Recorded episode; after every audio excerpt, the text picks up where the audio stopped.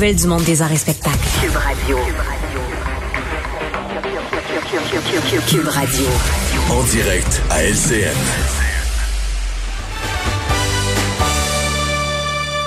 Bonjour Pierre Nantel à Cube Radio. Salut Pierre. Bonjour, Pierre. Bonjour Jean-François. Bonjour Pierre. Oui, je me salue moi-même.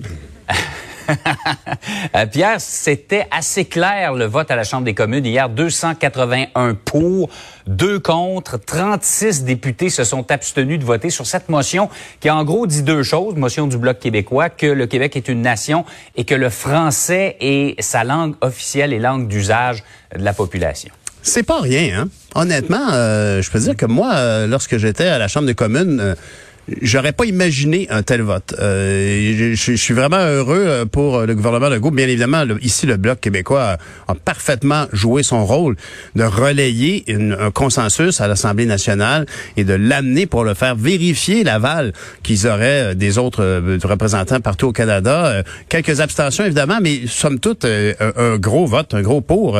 tu, as mentionné, c'était 281 pour et, et 36 abstentions. Bon, des abstentions qui émanent de différents partis, évidemment euh, bon, euh, Madame May euh, qui semble toute évidence encore une fois pas saisir la, la, la, la, nation québécoise et cette autonomie dont elle a besoin. Mais on a remarqué aussi, bien évidemment, neuf députés libéraux qui se sont abstenus. Bon, c'est mhm. une manière de dire. On, on peut imaginer dans les dans les réunions de caucus le mercredi matin, on regarde l'agenda par le législatif, puis on regarde qu'est-ce qui s'en vient, puis comment on se positionne. Puis là, il y a des gens qui disent ben moi je suis pas à l'aise là-dessus, puis on, on essaie de le convaincre ou pas. Et en bout de ligne, on convient que si tu es pour voter contre, abstiens-toi. en gros, c'est un peu mm. ça qui est arrivé. Et, et, et, ces neuf députés, dont il faut remarquer, là, bien sûr, M. Anthony Osfader, qui est député de Ville-Mont-Royal, plusieurs députés des circonscriptions plus anglophones, Mme Lambropoulos, qui est conséquente euh, du côté de Ville-Saint-Laurent avec euh, sa, sa, sa je dirais, sa sous-évaluation des enjeux du français. De, elle voyait, c'est ça, elle disait qu'il n'y avait pas de recul du français au Québec. Elle s'était retirée d'ailleurs après sa déclaration d'un comité. Oui, oui, ben, d'un comité sur les langues officielles. Alors c'était un petit peu pitoyable, effectivement. Donc euh, ici, on, on, on s'y attendait. Par contre, euh, moi, je suis un peu surpris de voir que Sherry Romanado, euh, député du côté de Longueuil, s'est positionné comme ça, parce que quand même, c'est un, c'est un peu audacieux, là, honnêtement, et, et c'est se positionner très clairement dans l'ouverture, la, la reconnaissance de la nation québécoise ça m'apparaît très étrange de sa part. Euh, bon, on sait aussi que la députée néo-démocrate Léa Gazan, euh, elle a, décidé de s'abstenir en évoquant que pour elle, il y avait quand même un, enjeu relativement à la reconnaissance des Premières Nations au Canada. C'est des arguments qui sont dont on peut évidemment discuter. Mais c'est surtout euh, vraiment comme le beau risque qui est évoqué ici un peu par, par euh, François Legault, d'arriver avec cette approche-là dans le texte de Constitution, d'inscrire ceci, d'inscrire le fait que la, la, langue du Québec, c'est le français. C'est, couronné de succès, euh, finalement, en bout de ligne, puisque euh, on, on, peut, on part de là maintenant. On reconnaît que le Parlement canadien dit, ben oui, c'est vrai que le, le, Québec peut modifier ce, ce texte-là. Bon, là, on pourra discuter longuement avec des constitutionnalistes sur l'ampleur de l'importance de ces clauses de l'article 45 dans la Constitution en question sur les, espèces de, mini-constitutions de chaque province.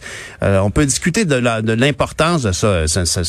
Tant qu'à moi, en tout cas, ce n'est pas une constitution comme telle que le Québec pourrait, dont le Québec pourrait se doter, mais c'est révélateur d'une approche très bien bien calculée. Il faut se rappeler euh, que le consultant principal de Simon Jolin Barrette là-dessus a été Benoît Pelletier, qui avait été très malade de la COVID et qui, dès qu'il est mm. revenu euh, finalement en, mesure de, de, de, de, réfléchir et de parler, s'est empressé d'ouvrir cette porte dans, dans, dans, dans, la stratégie euh, de la CAQ, dans la stratégie de Simon Jolin Barrette, et on en félicite parce que c'est une avancée très claire. Maintenant, est-ce qu'on pourrait euh, ajouter autre chose? Quand on voit à quel point la loi 21 est une pomme de discorde au Canada anglais qui voit là une, une, une hérésie absolue devant l'approche la, la, multiculturaliste du Canada, ben on peut se demander, est-ce qu'on, tant qu'à faire, on pourrait pas ajouter justement cette notion d'interculturalisme pour le Québec dans cette même clause ici? Si on pouvait convenir de ça, on aurait les coups des franches au niveau de notre gestion de l'immigration, puis de notre façon d'accueillir les gens, de bien les accueillir chez nous, dans notre modèle euh, pour faire un Québec métissé serré. Euh, c'est quelque chose qui, j'emprunte cette formule à, à Boucardiouf, mais, on, on, pourrait on imaginer que ben, si ça a une première fois, on peut-tu insérer d'autres notions comme celle-là. Ça serait euh, un, un, effort très louable. Et je sais que le Bloc québécois avait déjà fait ça. Euh, Monsieur Beaulieu avait déjà présenté une notion qui, une motion qui a été évidemment refusée, mais qui voulait euh, exclure le Québec de la loi sur le multiculturalisme.